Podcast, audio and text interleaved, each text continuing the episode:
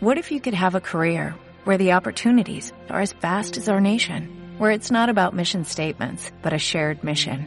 At U.S. Customs and Border Protection, we go beyond to protect more than borders, from ship to shore, air to ground, cities to local communities. CBP agents and officers are keeping people safe. Join U.S. Customs and Border Protection and go beyond for something far greater than yourself. Learn more at cbp.gov/careers.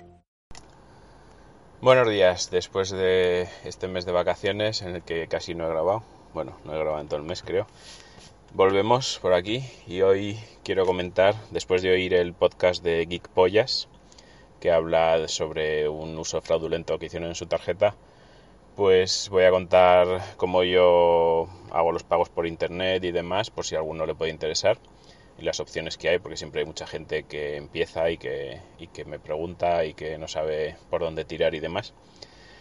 Entonces, eh, lo primero de todo, pues como digo, a raíz del podcast de Geek es totalmente recomendable. Si no lo tenéis, eh, suscribiros porque es muy bueno. Y empezamos. Em, eh, las opciones que hay, pues es utilizar tu propia tarjeta, con lo cual eh, si tienes algún problema pues o te roban los datos o lo que sea pues van a poder sacar dinero de, la cuenta que utilizas tú a diario y normal donde tienes todos los pagos y demás cosa que no es muy recomendable.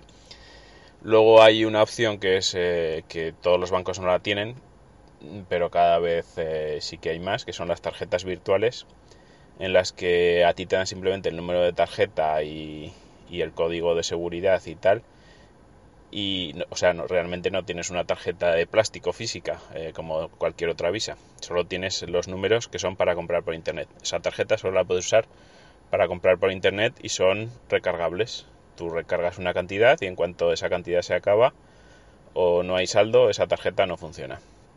Problemas que puede tener esto es que hay algunas webs que creo que no las admiten estas tarjetas virtuales y por otro lado, en según qué bancos y demás, pues te pueden cobrar una comisión al recargarlas o por las compras o, dependiendo de los usos que hagas de ella, etcétera, etcétera. Eso cada banco pues pone sus condiciones. Y otra opción que es la que uso yo, que ya la tengo desde hace mucho antes de que empezaran con las tarjetas virtuales y demás, supongo que las condiciones no habrán cambiado, es utilizar una tarjeta Visa de un banco virtual. Un banco virtual son los bancos estos que operan a través de Internet. Yo, por ejemplo, uso 1E, que es una filial del BBV, eh, con lo cual te da unas garantías. Es una filial del BBV que solo funciona por Internet. Entonces tú abres tu cuenta y te dan una tarjeta de débito, que ahora explicaré lo que es, totalmente gratuita y, no te cobran nada ni por la cuenta, ni mantenimientos, ni por la visa, ni por nada. Ya digo que yo hace tiempo que la tengo, creo que las condiciones no han cambiado, es cuestión de mirarlo en su página web y, ver que, que, sigue igual. Entonces, esta visa es una visa normal y corriente como las que te dan todos los bancos, pero es de débito. Hay dos tipos de visa que son las de crédito, que son las que más o menos todo el mundo tiene, que puedes aplazar el pago hasta el mes siguiente o incluso hacer el pago a plazos con el interés correspondiente que te ponga el banco durante los meses que sean. Pero las visas de débito eh, lo que tienen es que tú haces una compra por 50 euros y esos 50 euros te desaparecen instantáneamente ya de la cuenta. O sea, te los cobran al momento. ¿Qué pasa? Pues que estas tarjetas, si no tienes dinero en la cuenta, no si te roban la, tarjeta y no tienes dinero en la cuenta o tienes poco no pueden gastarse más de lo que tienes o si no tienes no pueden no pueden usarla.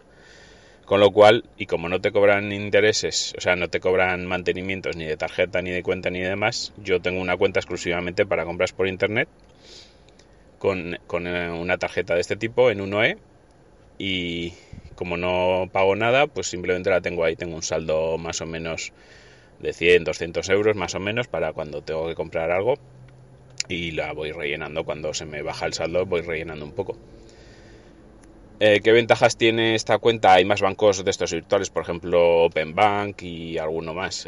El, Open Bank, por ejemplo, pertenece al Santander.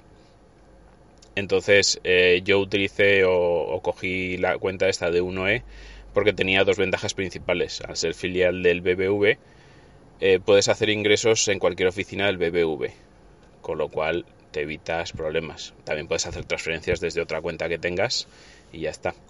pero puedes hacer ingresos en cualquier oficina del BBV. Y también otra ventaja que tienes es que con esta tarjeta puedes sacar dinero en cualquier cajero del BBV completamente gratis. Con lo cual, pues eh, las ventajas están bastante bien. Mm, entre esas dos ventajas, que no pagas comisiones por nada y que también tiene la opción de hacer transferencias gratuitas, por lo menos a nivel de España, pues eh, me decidí por esta. Eh, entonces yo lo que hago es comprar con esta tarjeta en internet. También, como es una tarjeta física, la puedes usar en restaurantes y sitios que se llevan la tarjeta para cobrarte y tú pierdes de vista la tarjeta. Entonces, pues si tienes poco dinero, pues ya sabes que, como mucho no te van a hacer un destrozo muy grande. Y siempre tienes un seguro que luego podrás reclamar, pero bueno, siempre estás más tranquilo de que sabes que si tienes 100, 200 euros no te van a poder robar más que esos 100 o 200 euros y punto, no hay ningún problema.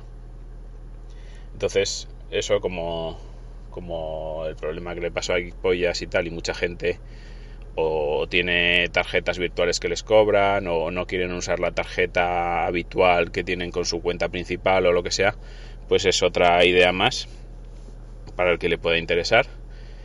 Y, ya está, y con las ventajas que tiene el BBVA a nivel nacional, que hay una red de oficinas por todos los lados y, sin problemas.